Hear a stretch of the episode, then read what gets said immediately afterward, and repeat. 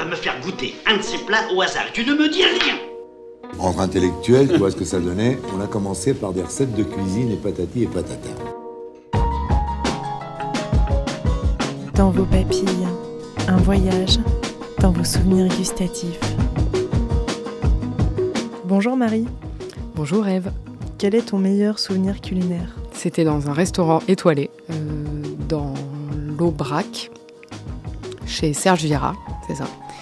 Mon frère travaillait à l'époque et euh, il y avait un plat, je me souviens plus bien, mais c'était de la viande, il me semble, mais il y avait des baies de genièvre euh, dans la sauce. Et quand j'ai mangé le plat, bah, j'ai pleuré. Je je pensais pas que c'était possible. Et en fait, l'odeur de la genièvre, euh, ça m'a rappelé, je sais pas, des souvenirs d'enfance, l'odeur du genévrier, et ça m'a vachement ému. Et voilà, je crois que c'est un souvenir culinaire assez fort quoi, pour moi. Et c'était la sauce? Ouais, c'était dans la sauce, ouais. Et c'était quoi comme viande, tu te souviens? Moi, je dirais comme ça une caille, mais je suis pas sûre. Peut-être je me trompe. Bon, je vais faire mes recherches. Merci Marie. Bonjour à toutes et bonjour à tous. Vous êtes à l'écoute de la chronique Dans vos papilles. Aujourd'hui, comme vous l'avez entendu, nous allons parler de baies de genièvre. Mais avant que je vous livre une recette, je vous propose un retour sur cette plante aux nombreuses vertus. L'étymologie, comme chacun sait, c'est l'origine des mots. Le mot genièvre vient du latin juniperus, de même radical indo-européen commun que juncus, qui est la racine commune du mot jon notamment. Mais alors, ce mai, quelle est son histoire? Le genévrier peut vivre jusqu'à 600 ans et pousse, selon l'endroit, sous forme de buissons ou d'arbres de plusieurs mètres de haut. Les Égyptiens l'utilisaient déjà dans l'Antiquité comme plante médicinale. On le mentionne notamment dans un papyrus vieux de plus de 4000 ans. Depuis le début de l'histoire contemporaine, des recueils de recettes du terroir mentionnent des plats assaisonnés avec des baies de genièvre. Aujourd'hui, c'est une épice particulièrement utilisée dans la gastronomie du nord de la France. Le genévrier peut se targuer d'un usage ancestral comme diurétique, sudorifique, dépuratif, tonique et beaucoup d'autres choses encore. Baies, rameaux et cendres, quasi toutes les parties de l'arbuste ont été utilisées à des fins médicinales ou culturelles. Certains écrivains anciens, comme Léonard Fouche, en 1543, y voyaient un remède universel, et Mathiol, en 1554, nous livre une recette de bain au baies de genièvre pouvant, selon lui, produire des guérisons merveilleuses.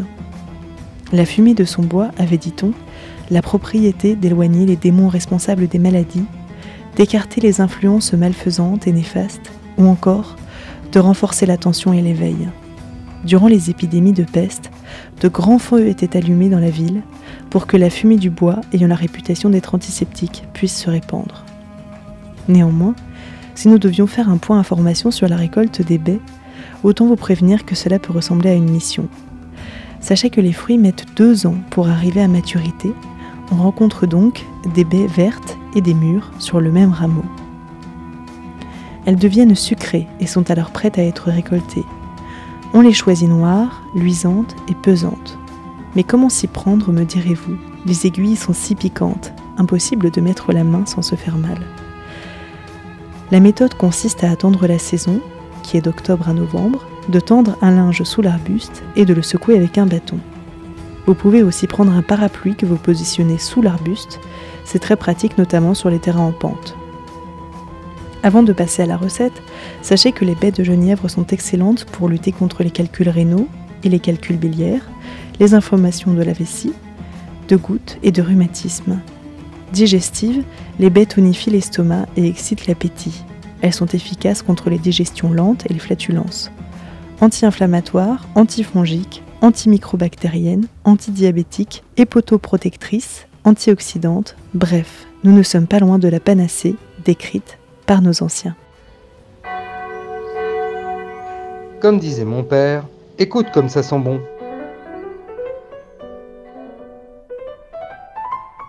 Velouté de marron au baie, carpaccio de saumon au baie de genièvre, bœuf bourguignon et ses baies, feuilleté d'andouillettes flambées au genièvre, La liste des recettes est longue et appétissante, mais Marie, dans son souvenir, avait une caille au baie de genièvre. C'est donc la recette du jour que je vous propose. Pour 4 personnes, il vous faudra deux feuilles de laurier, une branche de thym, une branche de romarin, 4 cailles, plumées et étêtées, 125 g de lardons fumés, 2 cuillères à soupe de raisin sec, 2 gousses d'ail, 20 baies de genièvre, 2 cuillères à soupe de gelée de pommes ou de coin selon ce que vous avez. Faites dégraisser les lardons et mélangez-les au raisin sec. Fourrez chaque caille avec cette préparation. Déposez-les dans un plat allant au four. Écrasez au pilon baies de genièvre, et romarin effeuillés. Additionnez de sel et de poivre à votre convenance et mélangez le tout avec la gelée de votre choix. Badigeonnez le dessus de chaque caille avec cette préparation. Écrasez les gousses d'ail sans les éplucher et mettez-les dans le plat ainsi que le laurier. Ajoutez enfin 3 cuillères à soupe d'eau dans le fond du plat pour le démarrage de la cuisson. Enfournez à 170 degrés, thermostat 5-6, pour environ 45 minutes. Arrosez régulièrement pour garder une chair hydratée, quitte à ajouter un léger fond d'eau au fur et à mesure de la cuisson, mais attention, il faut favoriser aussi l'aspect grillé de la peau. Vous veillerez aussi, à l'issue de la cuisson, à réserver ce bon jus ainsi obtenu, je vous conseille de le verser sur chaque pièce au moment du service.